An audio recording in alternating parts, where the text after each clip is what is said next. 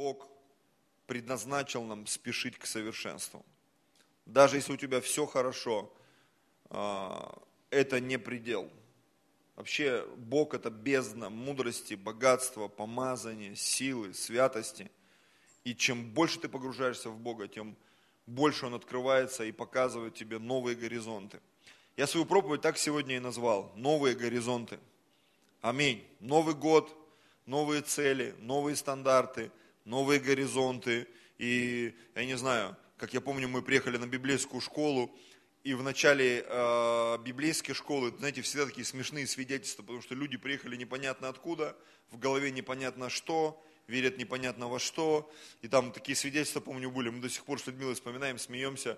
Значит, э, одно свидетельство меня просто в голове уже 20 с лишним лет держится. Значит, там студент пишет, Господь, благодарю Тебя за то, что Ты обрезал мой желудок. Раньше съедал кастрюлю супа, не наедался, сейчас съедаю тарелку, наедаюсь. Знаешь, для кого-то вот это новый горизонт. Он от кастрюль, от этой поросячьей жизни перешел к нормальной. Тарелку съел, все хорошо. Аминь.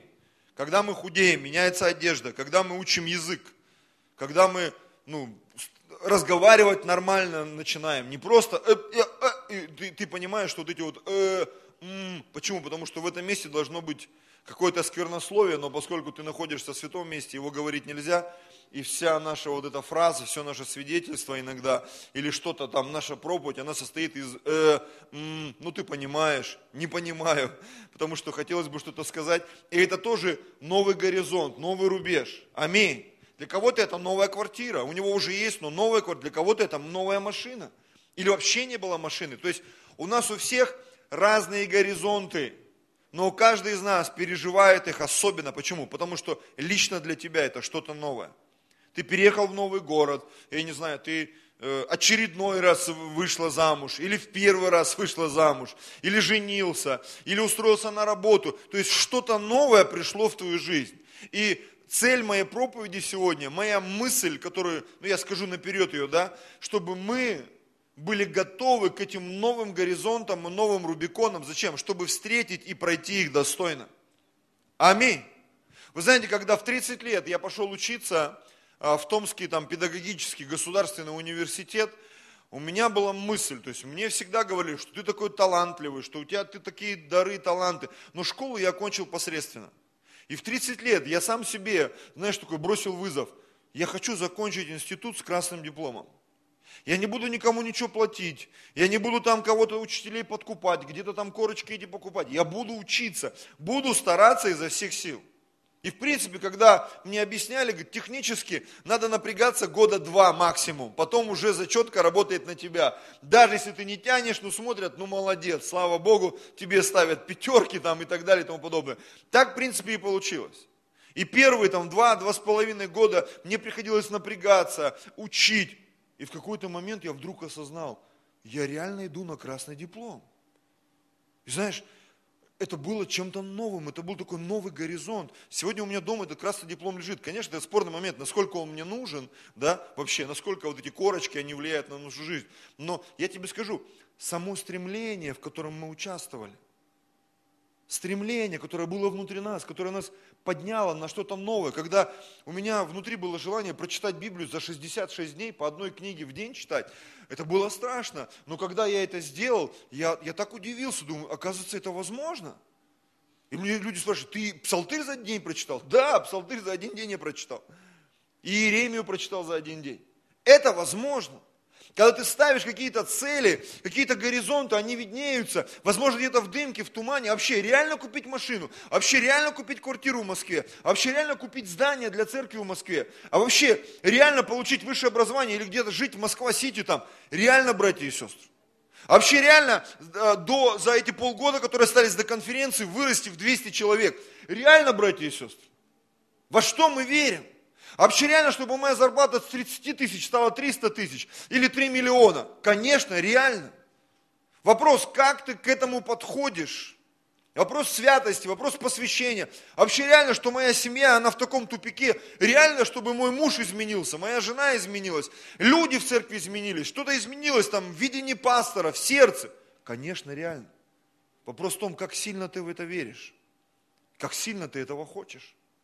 Потому что Бог – это Бог шанса. Бог, в которого мы верим, Бог постоянно нам дает шансы, братья и сестры. Постоянно, постоянно, постоянно. Я э, говорю людям, что человек может спастись даже в последний день своей жизни. Но очень важно этот день не пропустить. Реально. Я сегодня перед служением там где-то в Facebook листал и наткнулся, э, там такая видео-статья, скажем так, но почему-то за кадром был голос пастора Шевченко из Америки. И он там привел несколько людей. Э, Мерлин Монро, этого Джона Леннона, может быть, кто-то видел это, да, и он говорит, там пять или шесть человек он перечислил. И говорит, все эти люди, они официально заявили, что они там ненавидят Бога, они идут против Бога, Бог им не нужен. И они все умерли неестественной смертью. Там такая коротенькая видеостатья. Там Билли Грэм проповедовал Мерлин Монро, она его услышал, сказал, да мне не нужен твой Иисус. Через неделю там она покончила там жизнь самоубийством, ну или как-то вот там. Джон Леннон тоже сказал, что ему Бог говорит, я верю, что христианство скоро вообще исчерпает себя. Потом один президент Бразилии или в Колумбии там сказал, что э, я стану президентом, наберу 500 тысяч голосов, и даже Бог не сможет мне противостоять. И он выиграл эти выборы, но за день до, до своей инаугурации он умер, у него сердце остановилось. Потом еще какой-то там человек. И ты понимаешь, что э, мы можем многих целей достигать. Вопрос, будет ли Бог в этом? Это очень важный момент. И когда ты обращаешь на все это внимание, ты понимаешь, что когда мы входим во что-то новое, мы должны и свое сердце подготавливать. Потому что Бог смотрит за всем тем, что происходит в нашей жизни. Одна из моих любимых притч про богатого мужчину, у которого был хороший урожай. И он начал разговаривать сам с собой – и так наговорился, что принял решение, а никому ничего я давать не буду, я себе построю больше и житницы туда все складу, и сам своей душе скажу, пей, гуляй, веселись. И написано, Бог ему сказал, ты сумасшедший, потому что в эту ночь ты умрешь, и кому достанется то, что ты приготовил. И вот сегодня я бы хотел поразмышлять на эту тему, потому что э, сегодня первое воскресенье месяца, и хотелось бы поговорить и о семье, и взаимоотношениях. И я не устану повторять и твердить о том, что взаимоотношения в семье, они напрямую влияют на то, какие взаимоотношения будут в церкви. И взаимоотношения в церкви между людьми, братьями, сестрами, они напрямую влияют на то, какими будут взаимоотношения в семье. Это настолько взаимосвязано. Поэтому часто, когда мы говорим о церкви как о семье, конечно же, мы подразумеваем и взаимоотношения в семье. И когда мы говорим о семье, конкретно о мужьях и женах, о мужчинах и женщинах, об отцах и матерях и детях, о родителях и детях, мы говорим о взаимоотношениях в церкви. Это настолько все взаимосвязано. Когда мы открываем Ефесянам пятую главу, там говорится о мужчине и женщине, о Христе и церкви, и написано «тайна сия велика». То есть это настолько переплетено, взаимоотношения мужчины и женщины, взаимоотношения Христа и церкви, взаимоотношения в семье, взаимоотношения в общине. Это настолько переплетено, и поэтому мы к этому должны подходить комплексно, научиться мыслить комплексно, потому что то, что ты не видишь примеров в семье, ты можешь увидеть примеры в церкви. Если не видишь примеры в церкви, ты можешь их увидеть в семье. Мне это очень сильно помогает на самом деле очень многие процессы воспринимать и в семье, глядя в церковь, и в церкви, глядя в свою семью. Аминь. Итак, тема моей проповеди называется «Новые горизонты». Первое место, в котором мы будем с вами сегодня шагать, это Иисус Навин, книга Иисуса Навина, 24 глава. С 14 стиха у нас по 25. Я люблю читать. Сегодня мы с вами много почитаем. Много что узнаем из Библии. Если ты редко читаешь, сегодня ты узнаешь еще кое-что. Итак, здесь была ситуация такая, что люди вошли в землю обетованную, их вел Иисус Навин, и они собрались там, если я не ошибаюсь, между двух этих гор, Гевал, Горизим, проклятие, благословение там читали. Э, часть колен говорила проклятие, часть колен благословение – и подведя итог всему вышесказанному, сделанному, Иисус Навин, он, ну скажем так, не взял микрофон, но встал где-то вот в таком месте, с которого было слышно всех, ему, э, его было всем слышно, и сказал, «Итак, бойтесь Господа и служите Ему в чистоте и искренности. Отвергните богов, которым служили отцы ваши за рекою в Египте, а служите Господу.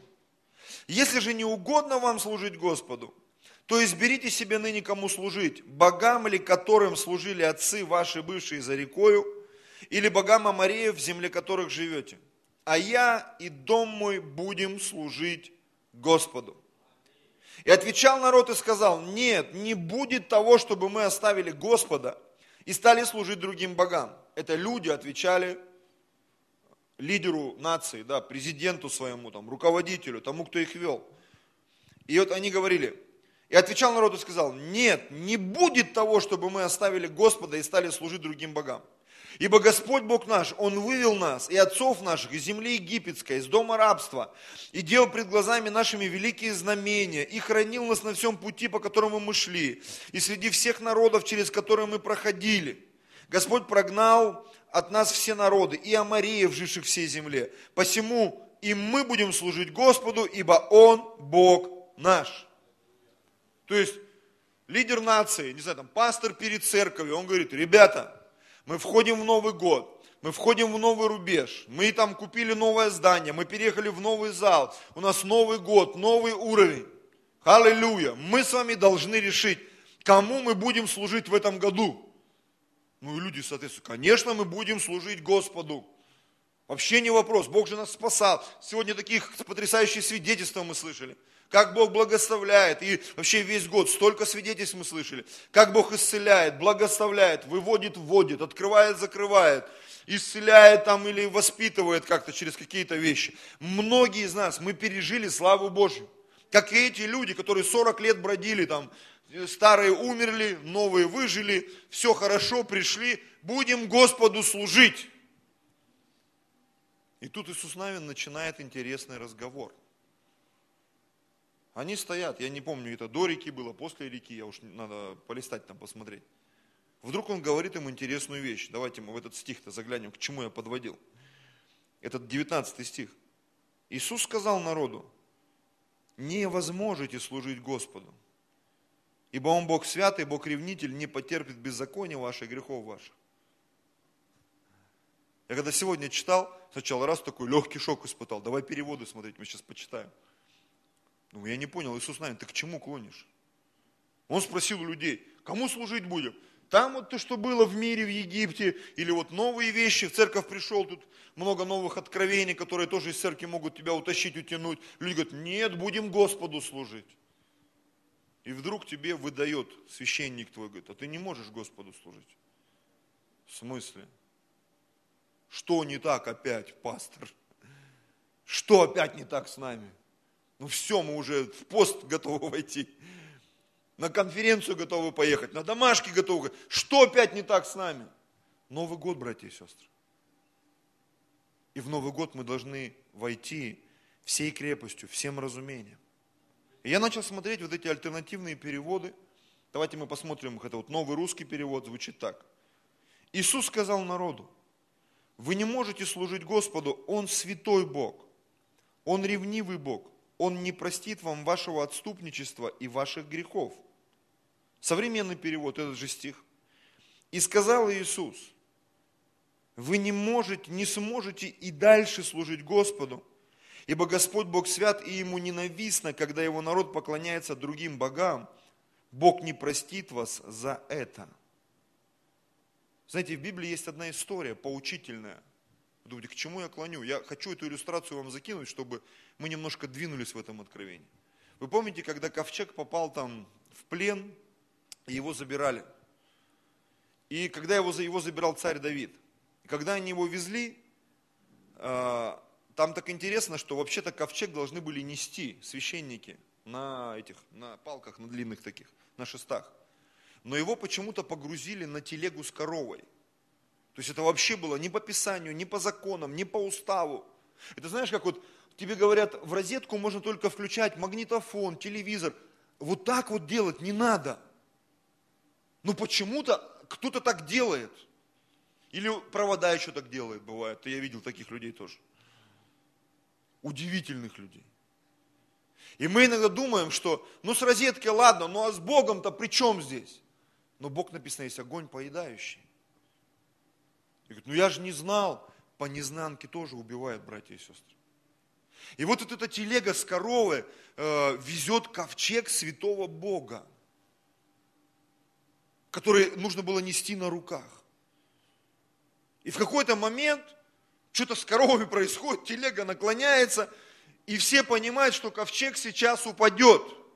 Потому что Бог не хочет, чтобы его ковчег таскали на телеге. Понимаете? Очень часто Богу не нравится то, что мы делаем. Нам кажется, ну и так сойдет. Я стою время поклонения, руки в брюки, палец в носу грею. Ну как бы нормально, поклоняюсь. А Богу это не нравится. Хочу хожу на служение, хочу не хожу на служение. Хочу молюсь, хочу пощусь, хочу приношу десятину, хочу не приношу десятину. Ну, верю как могу. Знаете, я стал замечать в последнее время, что очень многие люди, они верят как могут. Но поверьте, Богу это не нравится. И в какой-то момент мы начнем это ощущать на себе, братья и сестры. И знаете, очень часто, это, это я из своей субъективной позиции говорю – Люди почему-то думают, что в этом виноват пастор. Это церковь не то, это прославление что-то не то делает, поют не те песни. Проповеди какие-то не такие, вообще атмосфера какая-то неправильная. В большинстве случаев, я хочу вам открыть секрет, это не нравится Богу. И вот ситуация нелепая. Телега, ковчег падает, и Оза как бы такой ревностный служитель, но не левит, к сожалению. Он бежит это все там делать, он прикасается к этому ковчегу. И вдруг, знаете, как эта птичка, которая села на провод, где 10 тысяч вольт. И все. И остались от озы рожки до ножки. Ну или шапка, вот эта вот шапка вот эти. Пейсы отвалились такие. И шапка упала. И царь Давид посмотрел на это все, говорит, ё-моё, вот это прославили Господа.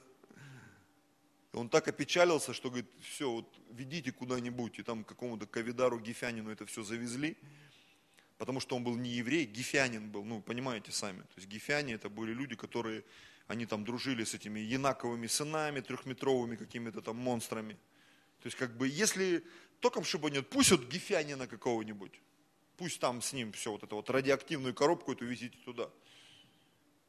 Но я думаю, что Авидар Гефянин, был богобоязненный человек, даже не являясь евреем. И, конечно, это опять же мое субъективное мнение, но я думаю, что он все сделал правильно. Он к ковчегу не приближался, ерундой не занимался, все делал по уставу. И прошло каких-то три месяца. И Давиду говорят, а там вообще-то Господь благословил дом Авидара Гефянина. Они думали, что ему там кранты, этому Авидару Гефянину. Раз Оза там вообще добропорядочный человек, просто хотел помочь, доброе дело сделать, его убило. А у Видара Гефянина все пошло. Почему? Потому что в его жизнь пришло что-то, знаешь, как новый горизонт. В его доме оказался ковчег Божий. И он повел себя достойно. Знаете, Бог очень часто приготавливает для нас что-то новое. Но очень часто этот новый уровень, он требует и более глубокого посвящения, святости, какого-то определенного напряжения духовного, душевного или физического.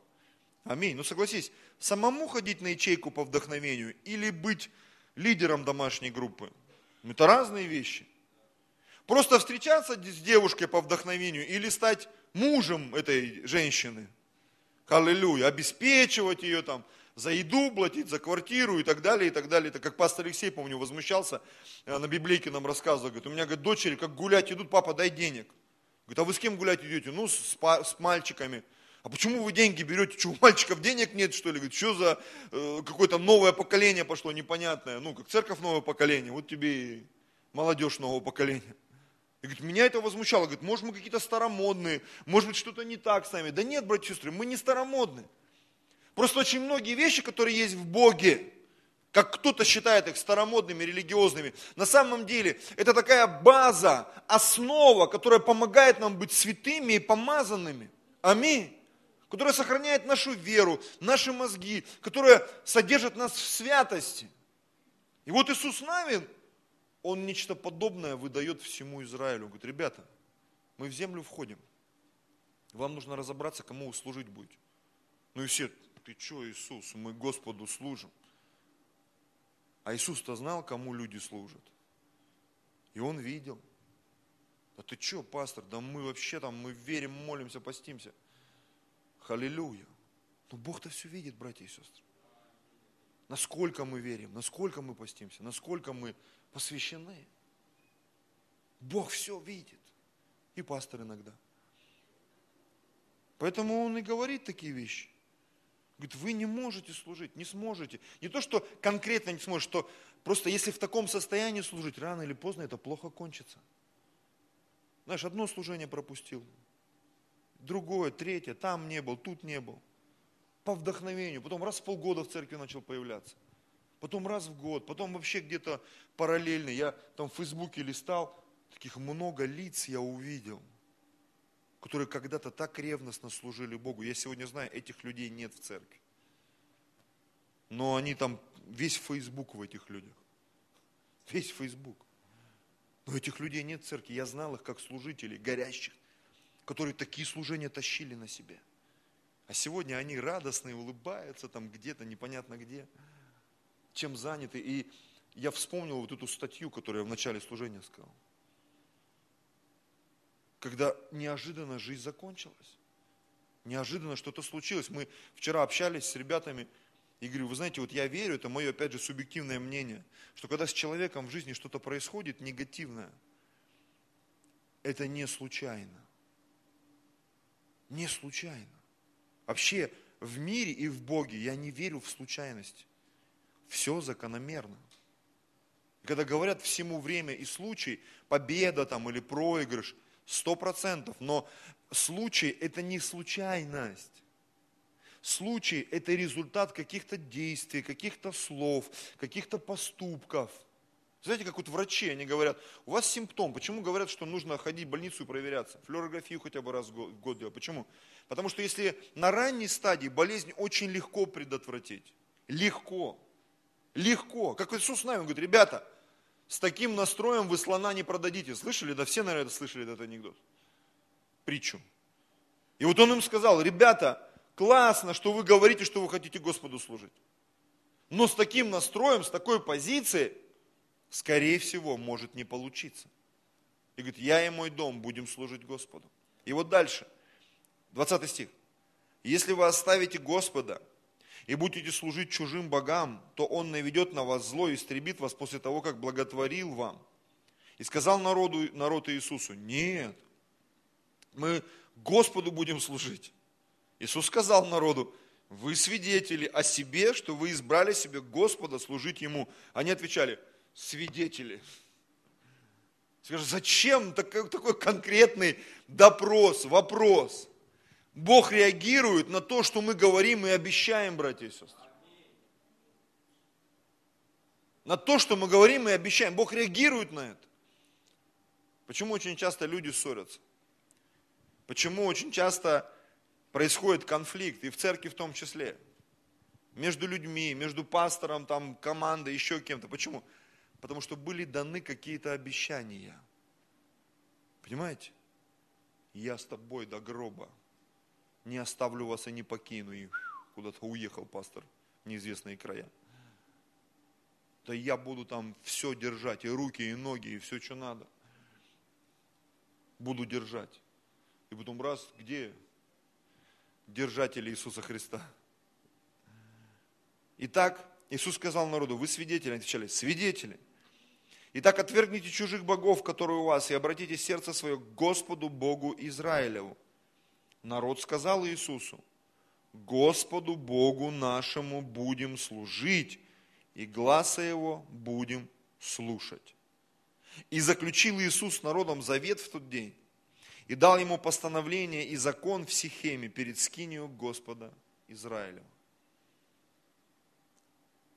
Я не хочу сказать, что он там прям вытянул из них обещания, но я думаю, что он проверял их сердца. Он проверял их настрой. Я, вот мы сейчас на домашней группе уже несколько лет читаем одну и ту же книгу. И там один из уроков, а, не помню о чем он там, но там такой пример приводится. По-моему, недавно даже этот урок где-то проходили. Что в больнице, где раковые больные, такой эксперимент был. Врачи спрашивали у пациентов, как долго вы хотите прожить.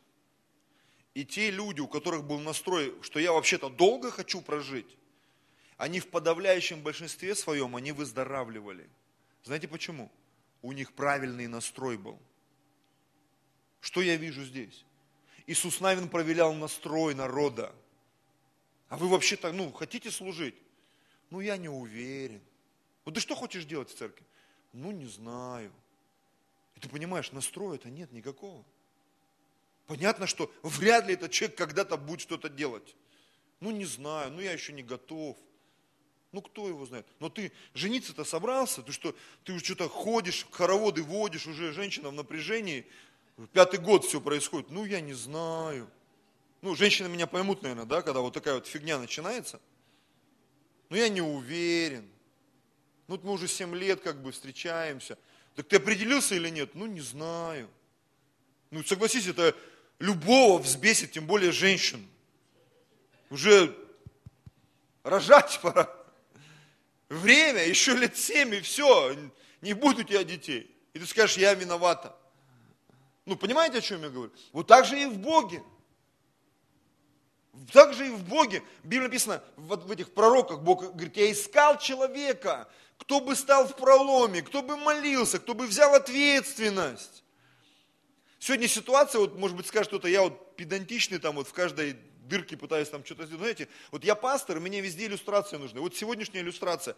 Я перед служением захожу, люди сидят, пол церкви в темноте. С Сашей мы посмеялись, друг друга взглядом поймали. Я говорю, а что так темно? Никто не орит, все стоят в темноте. Там лампочка какая-то горит в углу. Дети подземелья. Я осмотрелся, смотрю, выключатели на стене. Подошел их, чик-чик включил. Все раз такие, что случилось? Просто включил свет. Не знаю, может в голову никому не пришло. Знаешь, и вот так же в церкви, в жизни. Ты иногда приходишь куда-то, все сидят. Ребята, давайте что-нибудь сделаем. Давайте. А что будем делать? Ну, мы еще не решили. Так давайте что-нибудь решим. Кому мы будем служить? Господу? Да, Господу будем служить. Хорошо. Точно Господу? Да. Что все время спрашиваю про Господа? Потому что Иисус нами спрашивал. Народ 25 раз спросил. Говорю, да не, мы точно будем служить, клянемся, свидетель, свидетельствуем, свидетель Егова. И заключил Иисус народом завет в тот день и дал ему постановление и закон. Говорит, ну раз такое дело, вот вам порядок. Порядок служения, порядок молитвы, порядок поста, порядок проведения домашних групп, порядок евангелизации. Пожалуйста, не вопрос. Двигаемся. Проходит какое-то время. Никто никуда не двинулся.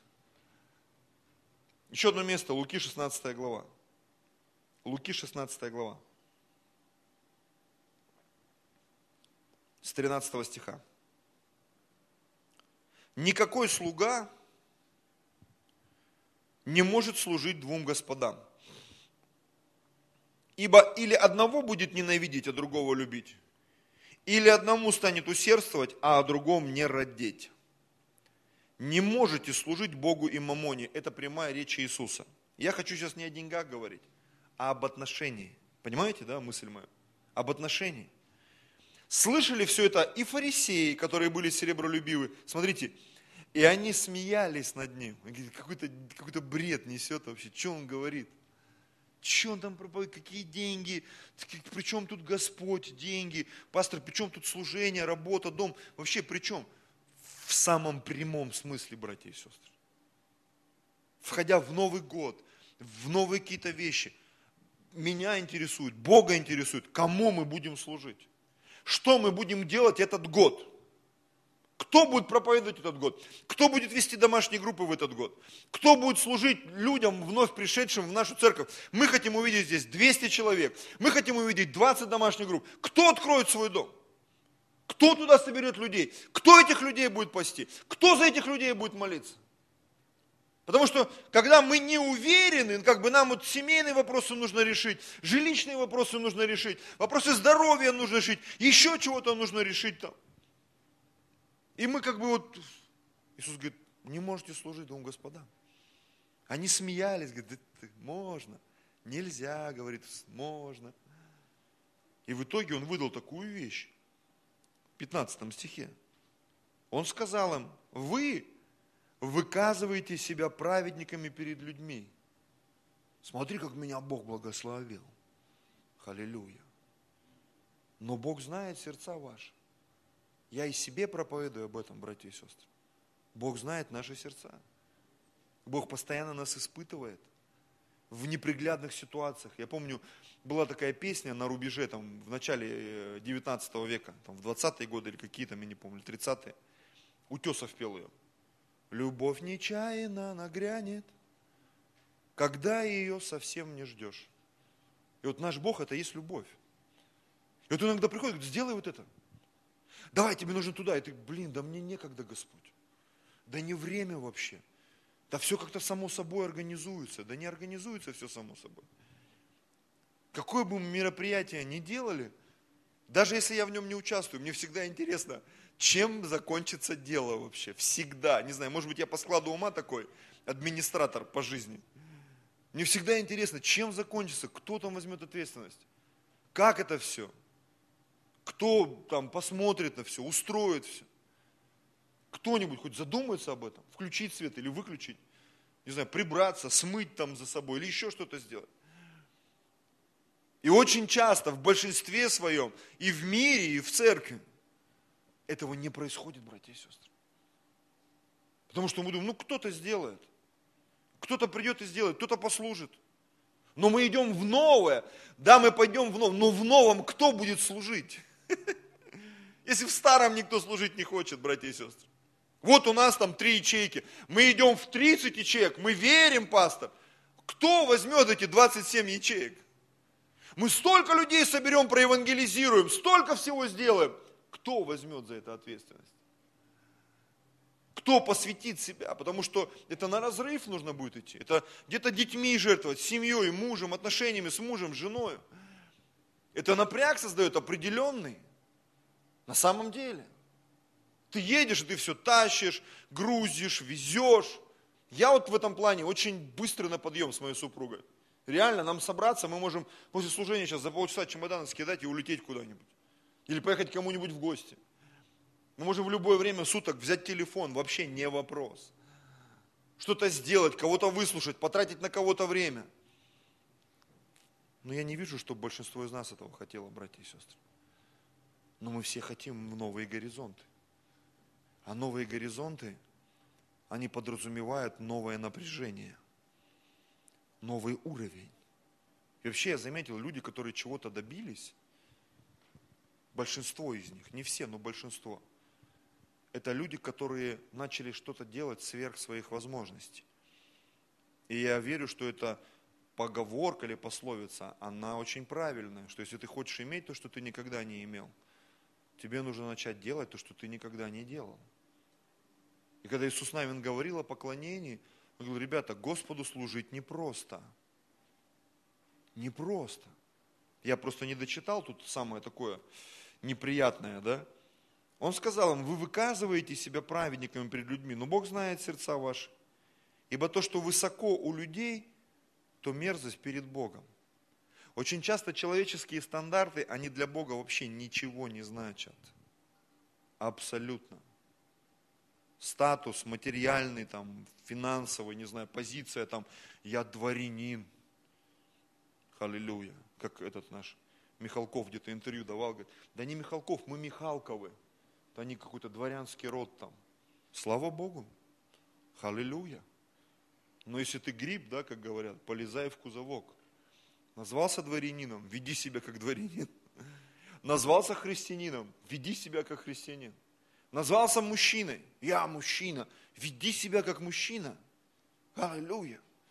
Назвался праведником. За тобой все будут наблюдать. Что ты за праведник вообще. Везде будут. И в туалете наблюдать будут, и в столовой. Везде. Что ты говоришь, как ты ешь, как ты одеваешься, как ты реагируешь на нужды людей. Мы под пристальным присмотром мира духовного, душевного и физического – и самое интересное, сам Бог за нами наблюдает. Почему? Потому что Он берет ничего не значащее, чтобы сделать, посрамить значащее. Он берет неправедное, чтобы посрамить вот эту вот самоправедность. Он берет ничтожное, чтобы посрамить великое. Почему? Наш Бог такой. Он видит веру в сердце, и он на эту веру реагирует. Он видит людей, которые готовы отдать свою жизнь. И он берет этих людей, он их использует. И поэтому есть такая закономерность библейская. Последние становятся первыми, а первые оказываются где-то в конце очереди.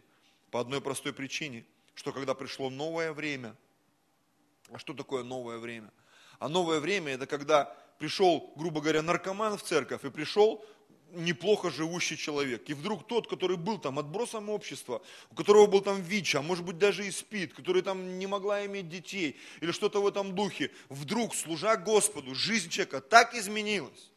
И он уже это в лидерской позиции, в служительской, у него уже какой-то бизнес, он уже ездит там по всем странам, проповедует Евангелие, и у него семья, и жена красавица, и дети родились. Аллилуйя. И ничего понять не мог. А человек, который пришел с такими хорошими задатками, он как этот Бармалей или Леший, сидит на последнем ряду грустный. Что-то в моей жизни ничего не происходит. Что я в эту церковь пришел? Потому что новые горизонты, они требуют нового напряжения. Аллилуйя.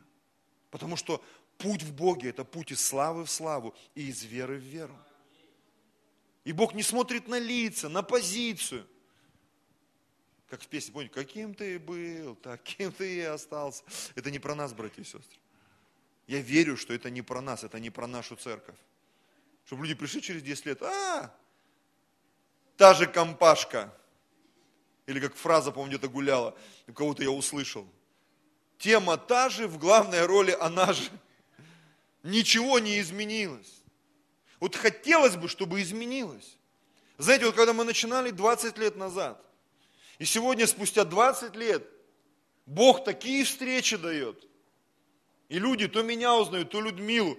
Я вас помню, а вы там на библейке были, а вы там то, а мы там, ой, 20 лет назад, ой, вы такие, а вы сейчас такие стали. А вы что, в Москве? А, а у вас то, а у вас это? И ты понимаешь, люди встречаются с тобой. И ты, вроде бы по нашим меркам, но ничего в нашей жизни не изменилось. По сравнению с теми людьми, с которыми мы начали, мы в космос улетели. Аллилуйя. Вот так же должно быть и в служении, братья и сестры. В церкви, в росте, в благословении, в мудрости.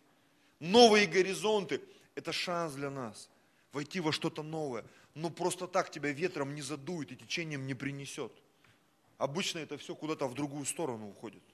В худшее состояние. Идем дальше. Матфея 9, 17. Не вливают также вина молодого в мехи ветхие, а иначе прорываются мехи, и вино вытекает, и мехи пропадают. Но вино молодое вливают в новые мехи или мехи, и сберегается и то, и другое. Молодое вино. Очень часто все, что новое, если ты это принимаешь, начинают мозги трещать. Ну посмотрите на наших пап и мам и на то, как они обращаются сотовыми телефонами, большинство из них. Ну согласись, вот это вот. Так, что там нажимать? И вот начинается вот эта тема. Ну, одноклассники многие освоили, не согласен. Но когда ты начинаешь какие-то новые вещи говорить, и ты понимаешь, это что-то за гранью уже. За гранью. Новые технологии, они идут вперед. А я тебе скажу, и в церкви Бог приготовил новые технологии новые откровения, новый стиль музыки, новый стиль поклонения, новый стиль проповедования, новый стиль отношений, братья и сестры. Я заметил, я как-то уже говорил об этом, что вот эта пролетарская тема в церквях, она уже давно ушла, когда пастор сказал, и неважно, что пастор сказал, надо делать. Люди многие уже не хотят делать то, что пастор сказал. Они хотят, чтобы им объяснили, чтобы их убедили. Они хотят видеть чудеса. Они хотят чувствовать помазание. И если этого нет, люди просто уходят в другую церковь. Я сегодня это понимаю. Если нет свежего хлеба, ты пришел, тебе одно да потому, и по мозгам капают, и ты сидишь, как будто тебя зомбируют в секте в какой-то. Конечно, люди уйдут. Потому что новые горизонты, они требуют новой подготовки. Аминь. Точно так же, чтобы принять новое вино, новое помазание, силу, чтобы нас от него не разорвало – как однажды мы собрали свою церковь и привезли ее на конференцию нового поколения в Сибири. Два автобуса или сколько мы там привезли. И людей вопросы. А почему у нас в церкви не так? Мы переживали это, братья и сестры. Однажды церковь, в которой я был пастором, ее разорвало от нового вина. У людей голова начала трещать просто. А что такое? А такая атмосфера, а так классно, а такие откровения. Мы пережили это на себе, староверами будучи. Аллилуйя. В старых стандартах находясь. Сегодня я это понимаю. Очень четко понимаю. Что когда мы идем как церковь в новое что-то в этом 2020 году, мы должны понять, что у кого-то резинка может порваться. Везде. И на штанах, и на манжетах, и везде. Почему? Потому что новое вино требует новые мехи. Новые горизонты, они требуют определенной святости, определенного посвящения, определенного, э, определенной глубины. Я помню, получил откровение, общавшись с одним человеком, когда мы общались с ним, и когда-то я ему заглядывал в рот, потом мы общались, ну, то, что он говорил, я имею в виду, ты, ты слушаешь его и думаешь, вау, это просто почти Бог святой человек. Потом прошло какое-то время, и я понимаю, что его уже доводы меня не впечатляют. Я с ним уже начал где-то спорить, где-то ну, философствовать. Потом наступило время, я все это время был в служении. Я стал пастором. Он пришел там в церкви, у нас был какое-то время. Я понимаю, что наш уровень духовный, он все меньше, меньше и меньше. Вот с такой позиции. И однажды он как-то пришел к нам в гости, это много лет назад было. Опять с очередным каким-то там своим видением. Я задал ему пару вопросов. И он извинился, молча собрался и ушел. И тогда я получил это откровение. Что когда ты погружаешься на глубину и пытаешься за собой кого-то потянуть из людей, у которых есть такой класс христиан, знаешь, водомерки, они по воде так... Я немножко там почитал, того немножко послушал, это немножко посмотрел. Давай на глубину. Давай Зекиля почитаем. Давай в Иова нырнем. Давай там в восьмидневный пост пойдем. И ты видишь уже реакцию по лицу. Ты что вообще? Я вообще в твою церковь не приду. Там сумасшедшие какие-то. Они постятся там, они орут. У него жена так кричит, что убежать хочется. Я не раз слышал про свою жену. Мне как по мне, так всю жизнь она так молилась. Было время, даже и я молился, еще хлеще. Сейчас просто передал эстафету. Я помню, у нас на служении там приступ был или что было, и Люда там, а, накинулась. Я так посмотрел, думаю, ё-моё, во имя Иисуса со сцены там присоединился. Я уже понял, это уже не моя тема, это тема моей супруги. Но я в это верю, и меня от этого не разрывает. На самом деле. Потому что очень часто, чтобы войти в какие-то вещи, чтобы разоружить сильного, тебе самому нужно стать сильным. Ты вот на вот этой ерунде ты не зайдешь, как помнишь, семь сыновей первосвященника Скевы но мы же дети первосвященника. И потом вот это началось, вот нудистская тема. Голые, избитые, они убежали. Мне до сих пор вопрос, что там произошло вообще? Потому что они пришли именем Иисуса, которого Павел проповедует. И там демоны, которые в этом мужике сидели, что за новая тема? И он посмотрел, говорит, я Иисуса знаю, Павел мне известен. Вы кто, ребята? И понеслась. Ну, история умалчивает, что там произошло. На небе разберемся.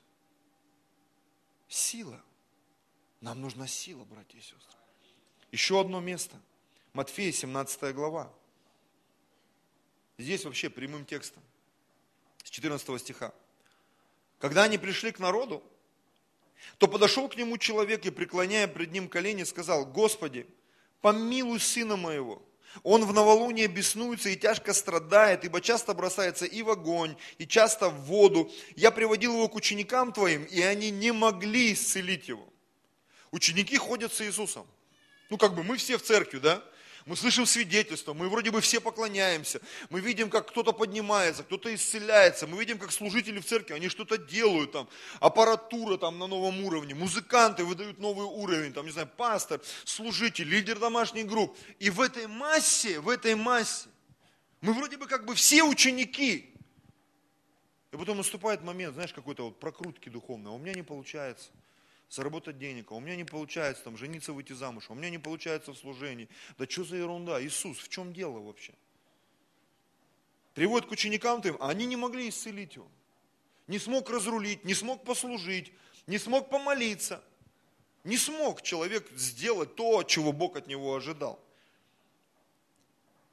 Иисус же, отвечая, сказал, «О род неверный и развращенный, доколе буду с вами, доколе буду терпеть вас, приведите его ко мне сюда». И запретил ему Иисус, и бес вышел из него, и отрок исцелился в тот же час. Слава Богу за Иисуса. Слава Богу порой за пасторов, слава Богу за здравых служителей, лидеров, которые, видя кризисную ситуацию, они могут вмешаться вовремя, спасти человека, спасти семью, спасти ситуацию. Так бы потеряли семью человека, ушли бы люди из церкви, но кто-то услышал просто, внедрился и спас ситуацию. Слава Богу за духовных людей, которые посвятили себя этому, и они ратуют за церковь. Ну, ушел, ну, значит, не наш был. Ну, как не наш? Он был наш, мы его потеряли просто. Ученики, приступив к Иисусу наедине, знаешь, время разбора полетов, оно бывает, сказали, почему мы не могли изгнать его? Ну, прямой вопрос, пастор, почему не получается? Ну, в чем дело вообще? Ну, мы же стараемся. Иисус же сказал им, по неверию вашему, я не думаю, что это была претензия. Он просто объяснил, почему это произошло. Очень часто пастор знает, твой наставник знает почему. Родители, они знают лучше детей, почему какие-то вещи происходят в нашей жизни. Просто дети порой не хотят слушать. Ни родителей, ни пасторов, ни наставников. Я сам все знаю. Я сам все умею, сам все понимаю. Иисус отвечал, по неверию вашему, ибо истинно говорю вам, если будете иметь веру с горчичное зерно и скажете горе сей, перейди отсюда туда, и она перейдет, и ничего не будет невозможного для вас. Я вспомнил, недавно я смотрел проповедь, по-моему, Билл Джонсон или кто-то проповедовал, про смоковницу, которая засохла. И как бы у многих, ну, нестыковка, говорит, там вроде бы же было время, не время приношения плодов. Почему он плодов требовал? Потому что Иисус имеет такую власть. И, по-моему, Билл Джонсон, он сказал, говорит, что у Иисуса есть привилегия, он приходит в нашу жизнь и требует от нас плода, когда вроде бы не время. А Бог приходит и говорит, а я имею право. Иди и служи. Да не готов я. Иди. Да не хочу я. Ну, я просто вспоминаю своих детей, переходный возраст. Не буду я. Потому что, когда люди взрослые в церкви, они просто отмораживаются и все, не берут трубки, удаляются из группы все проще намного. Или звонят тебе, пастор, давай встретимся, давай. А потом другим говорят, мы с пастором не договорились. Ну как не договорились? Мы же договорились. Ну мы не договорились. Ну не знаю, может я глухой на ухо на не дослышал. И вот он им сказал, если будете иметь веру, для вас ничего невозможного не будет. Иисус учеников, Он ведь их не обличил, не наругал. Он говорит, ребята, мало веры. Просто мало веры. Мало постился, мало молился, мало верил, мало старался. Он не сказал, вы бараны тупые там, потому что род неверно возвращенный, это относилось к человеку, который не поверил в силу, которая была в учениках. Потому что очень часто неверие людей, оно не позволяет что-то сделать. Просто Иисус это мог преодолевать. Даже если люди не верили, Он все равно действовал. А ученики, возможно, так не смогли сделать. Не хватило веры. Не хватило. Так бывает. Ты приезжаешь, и люди не верят. И тебе нужна своя вера, чтобы сделать что-то. А когда еще своей веры нету, вообще ничего не работает. И вот смотрите, 21 стих. Сей же род изгоняется только молитвою и постом. Ну куда еще конкретнее? Говорит, ребята, хотите бесов изгонять? Пост и молитва. Всегда в форме, всегда пост, всегда молитва. И вы будете в такой шикарной форме. Читай Библию каждый день, по 10 глав. Ты будешь в такой форме. Ты будешь так рассказывать про Иисуса Христа, Господа нашего и Спасителя – Такие перлы будешь из Библии говорить, перлы, ну, крылатые фразы. Что люди будут заслушиваться, как бы написано, и будет всякое ухо ублажать тебя, там, говорить, вау, вот сказанул-то, вот сказал просто, как елеем помазал рану мою. Аллилуйя. Пожалуйста, музыканты, чувствую, по времени уже пора заканчивать. Евреям 6 глава, с 1 по 3 стих. Итак, новые горизонты, это всегда звучит вдохновляюще, согласитесь? Новые горизонты. Я сейчас почему-то вспомнил такой идиотский пример. Я смотрел документальный фильм про Тольятти, завод в Тольятти, АвтоВАЗ. И там, значит, такой рассказ. Там ребята в больших кепках с большими усами, ну, сами понимаете, да, с Кавказа. У них всегда были деньги, и сейчас, на удивление, у этих людей есть деньги. И вот по блату человек приобрел автомобиль. И работники АвтоВАЗа рассказывают, это вот в 70-х годах, когда только вот первые э, выходили там тройки, шестерки там, или копейки, я уж не помню. Открываются ворота АвтоВАЗа, и говорит, из АвтоВАЗа вылетает машина на всей скорости. И там, ну, Т-образный перекресток, вот так и вот так и столб. И из ворот вылетает и прямо в столб, шарах. Выходит этот дяденька вот в такой кепке. 6400, 6400. Новые горизонты, новая машина. Но если ты не умеешь водить, что ты садишься за руль? Ну, зато 6400, в забор, вот так. Там, говорит, у всех сердце кровью облилось, даже у тех, кто просто смотрел на этот ужас. Есть песня по интернету гуляет. Она там на всю песню один матерок, вы уж простите меня, но за душу берет как один поп, батюшка, освещал этот э, Мазерати Верон или что-то там, Бугатти Верон. И он там прочел какой-то псалом, и три дня молился, и наклеил самых мощных сколько-то там икон на переднюю, и держал пост за тормозные колодки там. И там, короче, концовка такая, и вот машина умчалась э, э, куда-то там в туман, и говорит, ну через 100 метров машина врезалась в столб. И там такая фраза, что э, молитвы не работают, когда водитель пьян в дрободан.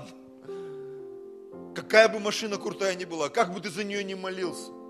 Но если в жизни нет святости, если нет посвящения, все эти новые горизонты, это будет сплошное разочарование, братья и сестры. Ну, наконец-то я вышла замуж. Сплошное разочарование. смс мама. Мама, он от меня какой-то борщ требует. Я помню, где-то в Айдаприколах я прочитал. Мама, что делать? Он какой-то борщ требует. Это где у меня найти не могу? Да это варить надо вообще-то. А я думал, это где-то у меня, какую-то штуку ему надо дать. Борщ. Да, мужчины могут требовать борщ и не только. Все сразу могут требовать. Так устроены мужчины. Вы поверьте, и женщины могут такое спросить. Что брови выпадать начинают, их даже выщипывать не надо от напряжения мозгового. Мы все дивно устроены, братья и сестры, согласитесь? И нам всегда кажется, о, свадьба, это что-то новое. Потом смотришь, через три месяца грустные ходят оба. В разных местах зала сидят на служении. Что случилось? Медовый месяц закончился. Очки розовые разбились. Началось реалити-шоу, дом 2 начался, да? Был дом родительский один, а вот семья это дом 2. И также в церкви. Люди пришли, вау, все меня любят, тут так все классно. Посмотришь, месяц отходил брат, сестра. Взгляд такого подозрительного уже кота, знаешь. Что-то не то в этой церкви. Мне поначалу показалось, все так классно. А я смотрю, не все так классно. Ну, конечно. Кое-что надо обработать напильником, да.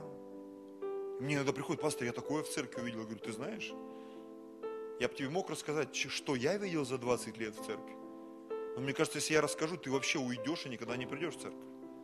Поэтому я промолчу. И скажу лишь, то ли еще будет. Аллилуйя. И чем больше мы ругаемся, тем сильнее потом мы примиряемся. И, как говорится, и в горести, и в радости. Согласись, это говорят про семью. А в Библии написано, со Христом умираем, с Ним будем и царствовать. Это написано и про Христа, и про взаимоотношения в церкви. Аминь. Все хотят детей. Но это даже сестрами сейчас говорят, что быстрее бы родить, некоторые говорят уже. Ё-моё. Аллилуйя. Потому что на девятом месяце, на восьмом начинается уже, ты смотришь, жена уже не такая веселая. Аллилуйя. И много чего хочется мужчине, уже жене этого уже не хочется вообще. Причем вот эта тема вот смешанные чувства называются, токсикоз, да, то персиков, то огурцов, то томатным соком запить арбуз, то еще что-нибудь. И думаешь, что происходит со мной? Рубежи. Знаешь, у нас этот год 19 был, во всем, в отношениях, в пожитованиях. У нас то хорошие пожитования, мы радостные, то фу! И пастор сидит и в окно смотрит печально. И наш курил бы, закурил бы. Где деньги взять, чтобы аренду перекрыть? И, и, и реально этот год был какой-то сумасшедший вообще, 19-й. Просто мы как бы с Людой уже такие взрослые, мальчик с девочкой, пастор.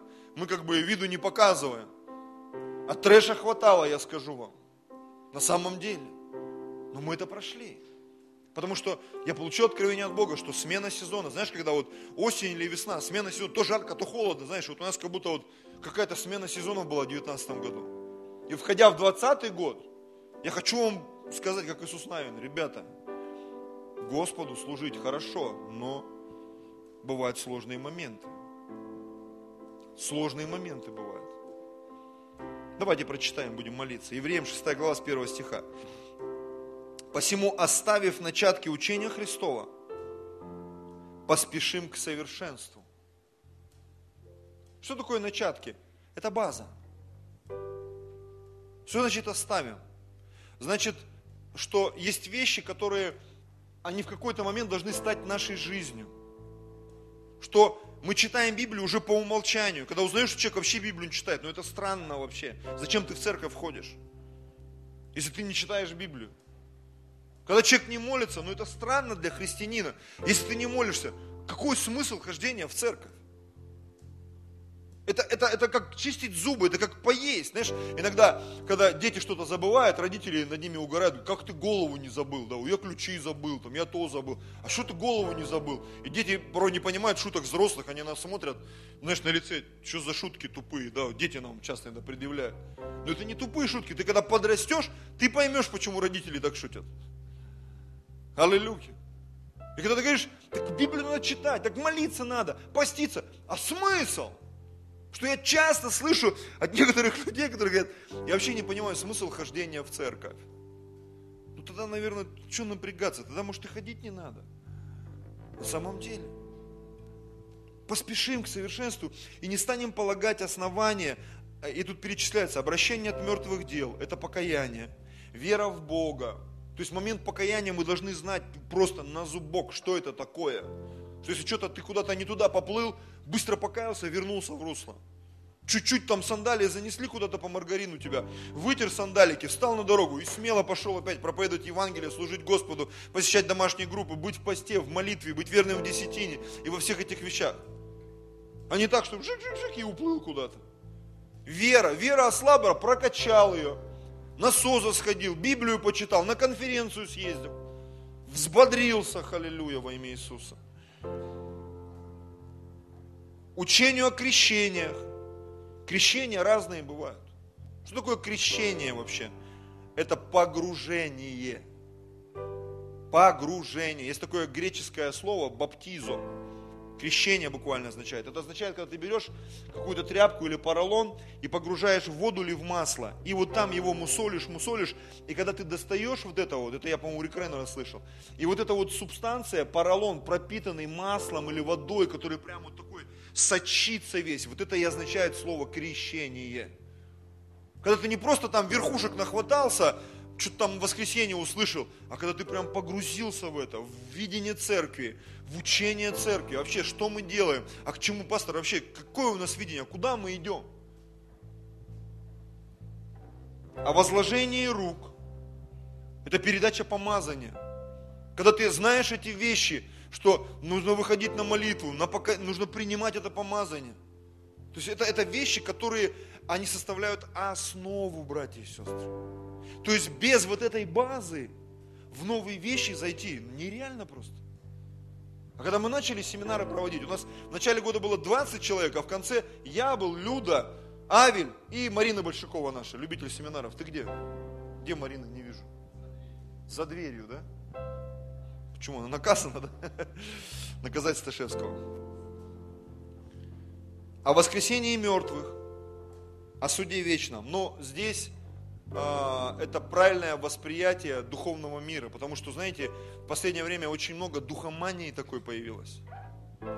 Когда люди, у них нет основания, и они просто что-то там видят, слышат, какие-то нелепые пророчества, какие-то нелепые видения. Почему? Базы нету.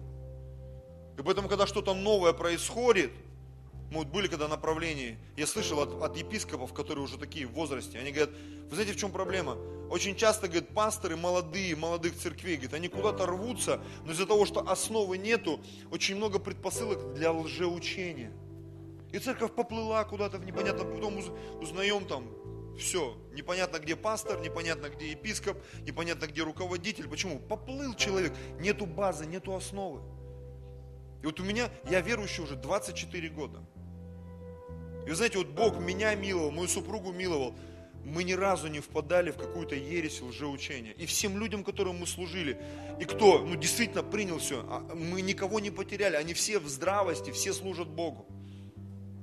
Все, кто принял это учение, все, кто были рядом с нами долгий период, они все в адекватном христианском состоянии находятся, братья и сестры. Я не говорю, что мы супер правильные, нет, но нам реально повезло. Потому что мы столько перекосов видели. Мы видели, когда люди уплывали, их срывало с больших позиций, с маленьких позиций.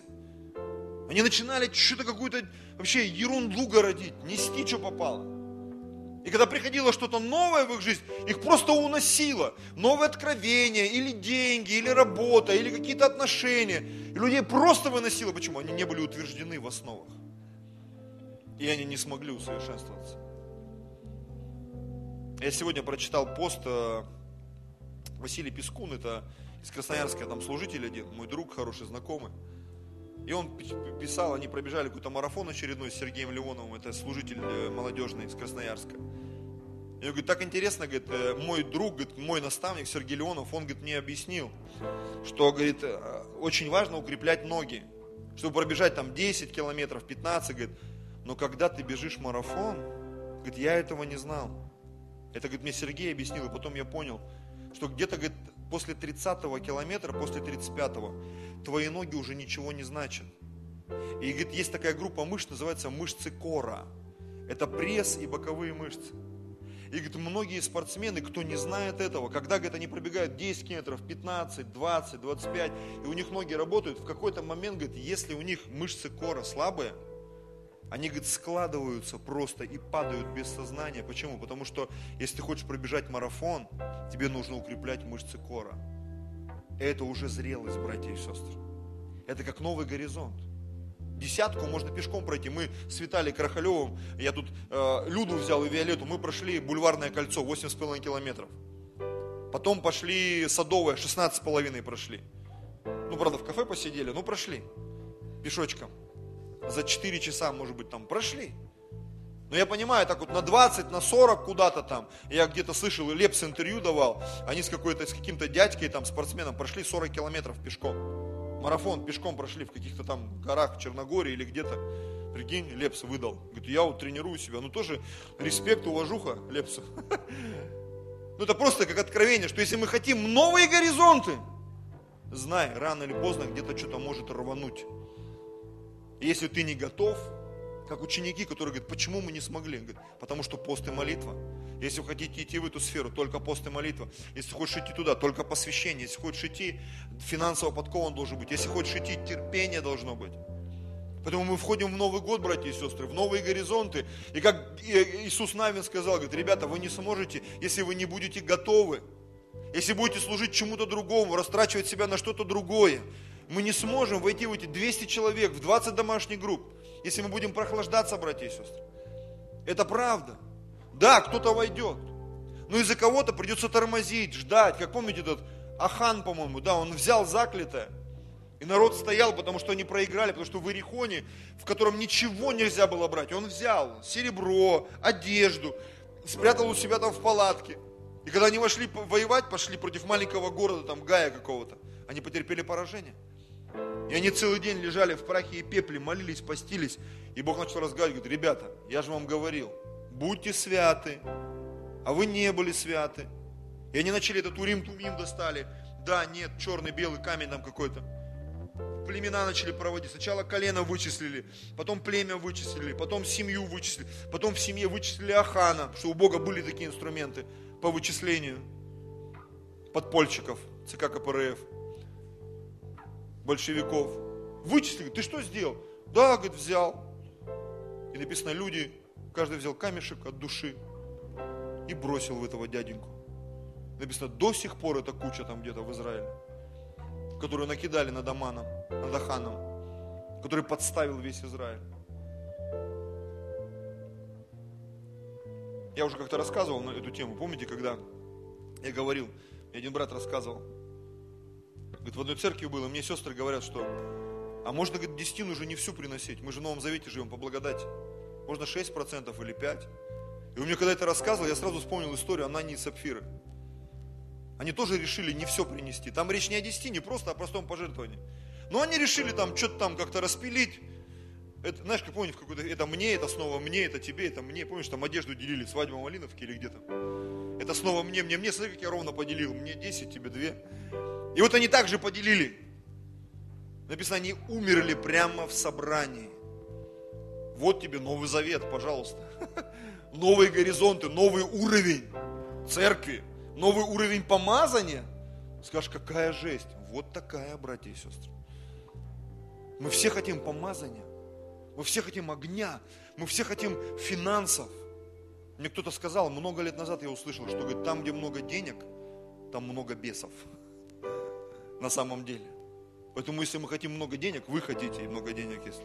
Я тоже хочу, но я готовлюсь к этому. Мозги свои готовлю, сердце свое готовлю.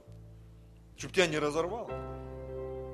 Чтобы тебя не искать потом где-нибудь на Гавайях, там, обкуренным, под наркотиками, непонятно в каком состоянии. А в церкви счастливый десятину принес. Радостный праздник десятин. Потому что любой новый горизонт – это испытание, братья и сестры. И Бог для нас хочет лучшего.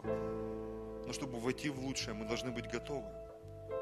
Чтобы ни гордость, ни надменность, ни тщеславие, они не задушили нас. Давайте склоним голову. Драгоценный Господь,